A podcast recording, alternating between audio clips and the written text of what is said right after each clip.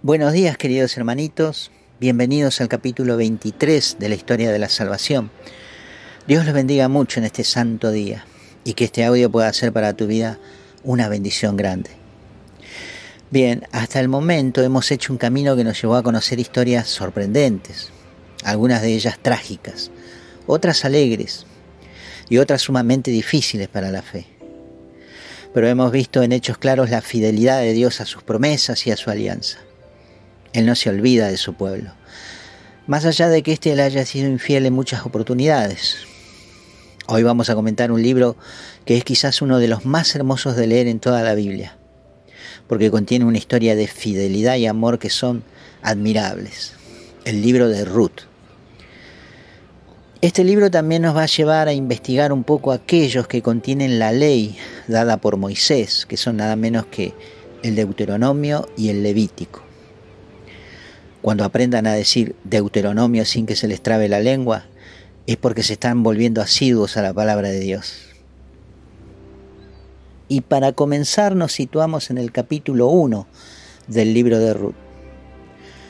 Lo primero que nos dice el libro es que los acontecimientos suceden en tiempos de los jueces, paralelamente a lo que ya vimos en ese libro. Capítulo 1, versículos 1 y 2 en los días en que juzgaban los jueces hubo hambre en el país, y un hombre de Belén de Judá se fue a residir con su mujer y sus dos hijos a los campos de Moab. Este hombre se llamaba Elimelech, su mujer Noemí y sus dos hijos Maclión y Quilión. Eran efrateos de Belén de Judá. Llegados a los campos de Moab, se establecieron allí. Y aquí nos detenemos para empezar a reflexionar el texto. Primero que nada, le suena la palabra Belén, ¿verdad? Belén es esa pequeña ciudad en donde nació nuestro Salvador Jesús, Belén Éfrata. La palabra Belén se traduce como casa de pan. Y fíjense que lo primero que leemos es que hubo hambre en Belén de Judá. Y este hombre llamado Elimelech, con su familia, residentes de la Casa de Pam, deben emigrar a los campos de Moab en busca precisamente de Pam, porque los alcanza una hambruna. También hay algo a lo que debemos prestar atención en estos textos, es que algunas veces la palabra hambruna no se referirá solamente a un evento climático, sino que también puede referirse a una situación paralela al estado de las almas en esa época. Una hambruna puede significar la ausencia de la presencia de Dios. Los campos de Moab eran una extensión tipo meseta entre el desierto y el territorio de Amón, de abundante agua, y que debido a esto las cosechas eran muy prósperas. Los campos se llenaban de espigas en la primavera y al parecer era un lugar al que pudieron recurrir ante esta necesidad. Los moabitas eran una tribu descendiente de Moab, hijo de Lot, y Lot era sobrino de Abraham. Para mayor detalle les cuento que la mujer de Lot es la que quedó convertida en estatua de sal cuando fueron destruidas Sodoma y Gomorra.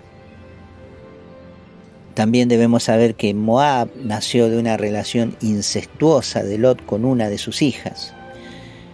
Esto pueden leerlo en el capítulo 19 del libro del Génesis, versículos 31 al 37. De ahí provienen los moabitas. Ahora, ¿qué sucede al poco tiempo de llegar Elimelech y su familia a los campos de Moab? Versículos 3 al 6. Murió Elimelech, el marido de Noemí, y ella quedó sola con sus dos hijos. Estos luego se casaron con mujeres moabitas, una de las cuales se llamaba Orfá y la otra Ruth, y allí habitaron unos diez años. Murieron también ellos dos, y quedó sola Noemí sin sus dos hijos y sin su marido. Entonces decidió regresar de los campos de Moab con sus dos nueras, porque escuchó que Yahvé había visitado a su pueblo y le daba pan. Bien, aquí llegamos al cuerpo del texto, donde se produce el nudo de la historia. Muere Elimelech y Noemí queda viuda, y pasados diez años mueren también sus dos hijos, los cuales ya sabemos se habían casado con mujeres moabitas. Así que la situación de las tres mujeres ahora es la misma. Y aquí cabe decir que en las culturas orientales la mujer debía pertenecer a un hombre, porque al hombre casado se le llama marido. Recuerdan que les dije que uno de los significados de la palabra Baal es marido o dueño. Bien, el marido es dueño de su mujer. Y esto es así porque muchas de aquellas uniones eran de conveniencia más que de amor. Al quedar viuda una mujer, ella pasa a pertenecer a alguno de sus hijos varones, porque la mujer debe pertenecer a un hombre. Pero si no queda hijo, ella queda totalmente desamparada. Puede volver a casarse naturalmente, pero si es mayor su situación es bastante difícil. En la ley mosaica hay un recurso para estas situaciones. Se llama la ley de levirato o de rescate. La palabra levirato proviene del término levir, que refiere al hermano del marido. El libro del Deuteronomio en el capítulo 25, versículos del 5 al 6 nos dice que si unos hermanos viven juntos y uno de ellos muere sin tener hijos, la mujer del difunto no se casará con un hombre de familia extranjera. Su pariente se llegará a ella, ejercerá su levirato tomándola por esposa y el primogénito que ella dé a luz llevará el nombre de su hermano difunto. Así su nombre no se borrará de Israel. Verán que este recurso es para que el nombre o apellido del difunto no se pierda. El hermano del difunto puede reclamar, si lo desea a la viuda como esposa, para dar descendencia en nombre de su hermano. Pero cuando decimos hermano, entiendan que no se refiere únicamente al hermano de sangre, sino también a algún israelita de las otras tribus. Recuerden que eran doce las tribus, porque la palabra utilizada aquí se traduce originalmente como pariente. Esto es más que nada para que no se busque varón de ramas extranjeras. Volviendo al libro de Ruth, versículos 7 al 14, salió pues Noemí con sus nueras del país donde había vivido y se pusieron en camino para volver a la tierra de Judá. Noemí dijo a sus dos nueras, vayan, vuelvan cada una a casa de su madre, que Yahvé tenga piedad de ustedes como ustedes la han tenido con mis dos hijos y conmigo, que Yahvé les conceda encontrar una vida apacible en la casa de un marido. Y las besó. Pero ellas rompieron a llorar y dijeron, no, contigo volveremos a tu pueblo. Noemí respondió, vuelvan, hijas mías, ¿por qué van a venir conmigo? ¿Acaso tengo yo aún hijos en mi seno que puedan ser maridos de ustedes? Vuelvan, hijas, vayan, porque yo soy demasiado vieja para casarme otra vez. Y aun cuando dijera que no he perdido la esperanza, ¿acaso esta misma noche voy a tener un marido y tendré hijos? ¿Y ustedes van a esperar hasta que se hagan mayores? ¿Dejarán por eso de casarse? No, hijas, yo tengo gran pena por ustedes, porque la mano de Yahvé ha caído sobre mí. Ellas rompieron a llorar de nuevo.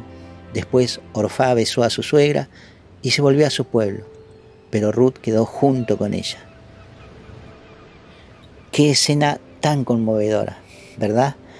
Qué palabras tan sentidas las de estas mujeres desamparadas, quizás en el momento más difícil de sus vidas. Aun cuando Orfá decide irse, Ruth insiste en quedarse con su suegra. Ella le dice, no insistas en que te abandone y me separe de ti, porque donde tú vayas, yo iré. Donde tú habites, habitaré. Tu pueblo será mi pueblo y tu Dios será mi Dios. Donde tú mueras, yo moriré y allí seré enterrada. Así es como ambas mujeres llegan a Belén. Y el texto nos cuenta que los que conocían a Noemí desde antes se sorprenden de ver ahora su apariencia. Ella dice, no me llamen más Noemí, sino Mara, porque el Sadai me ha llenado de amargura. Colmada me fui, vacía me devuelve Yahvé. ¿Por qué me llaman aún Noemí, cuando Yahvé da testimonio contra mí y el Sadai me ha hecho desdichada? El nombre Noemí significa dulzura y Mara significa amargura. Qué palabras más tristes, Dios mío. ¿Cuántos corazones sentirán lo mismo que Noemí siente en estas líneas? Las dos mujeres llegan a Belén justo en el tiempo de la cosecha de cebada. Y en el capítulo 2 leemos que Elimelech, marido difunto de Noemí, tenía un pariente en Belén de muy buena posición económica llamado Booz. Ruth le dice a su suegra, déjame ir al campo a espigar detrás de aquel a cuyos ojos halle gracia. Ella respondió, ve hija mía, porque había en Israel otra ley que era la ley del espigado, que consistía en que los segadores al ir levantando las espigas de un campo y armando las gavillas, todo lo que se les caía de las manos no debían levantarlo, sino dejarlo en el suelo para los pobres, las viudas y los huérfanos de su pueblo. Era ley de Yahvé. Esto está en los libros del Levítico capítulo 19 y Deuteronomio capítulo 24. Ruth va a espigar justo al campo de Boaz, pariente de su suegra Noemí. A Boaz le llama la atención Ruth y pregunta a sus siervos, ¿de quién es esa muchacha? Al parecer Boaz ya está enterado de todo respecto a su parienta y sabe que Ruth dejó su país natal para acompañarla. Por lo que es muy amable con Ruth y le dice algo muy singular, que Yahvé te recompense por tu obra y que tu recompensa sea abundante. Noemí se entera de esto y bien, reconocen alabanzas que Dios es bueno y nunca se olvida de los más desamparados. Y luego le dice a Ruth que vos, al ser pariente directo de Elimelech, tiene el derecho de rescate para pedirla como esposa, si lo quisiera. Pero hay un detalle, hay otro pariente más cercano al que le corresponde ese derecho. Así es que vos le dice esto a Ruth, y luego va a encontrarse con este pariente para hablar con él y delante de testigos le pregunta si va a adquirir los campos de su parienta Noemí, y este hombre le dice que sí. Pero vos le advierte que junto con Noemí debería tomar por esposa a Ruth, la moabita, viuda de su parentela. Y al parecer esto le iba a perjudicar de alguna manera a este hombre, probablemente por ser Ruth moabita, ya que por miedo a perder su heredad, termina renunciando al derecho de rescate. En fin, la historia termina bien para estas dos mujeres, y Booz toma por esposa a Ruth y concibe con ella a un hijo al que llamaron Obed, que significa siervo de Dios. Obed será el padre de Jesé, y Jesé será el padre de David, el futuro rey de Israel. Verán, hermanitos, que detrás de toda esta situación de viudez de estas mujeres estaba en riesgo la descendencia de Jesús, porque nuestro Señor proviene de la rama de David. Y si no fuera por vos, esto no hubiese terminado bien. No se nos dice nada, pero podemos darnos cuenta de que el enemigo ha interferido de alguna manera para intentar borrar el linaje por el cual viene el Salvador. Pero no ha podido porque Dios se ha valido de dos valientes mujeres que no se han dejado vencer por la adversidad. El libro de Ruth consta de cuatro capítulos. Les invito a que lo lean. Más allá de lo que les pude contar, se van a encontrar con una historia maravillosa. Me olvidaba, el nombre Ruth significa amiga, aliada y también apegada. Todas características de esta mujer que, haciendo honor a su nombre, consiguió su rescate y con esto alcanzó a bendecir también a su querida suegra Noemí. Que Dios nos conceda ser dignos de adquirir tan hermosas virtudes. ¿No les parece? Les dejo mi amor de hermano y hasta muy pronto. Que Dios les bendiga.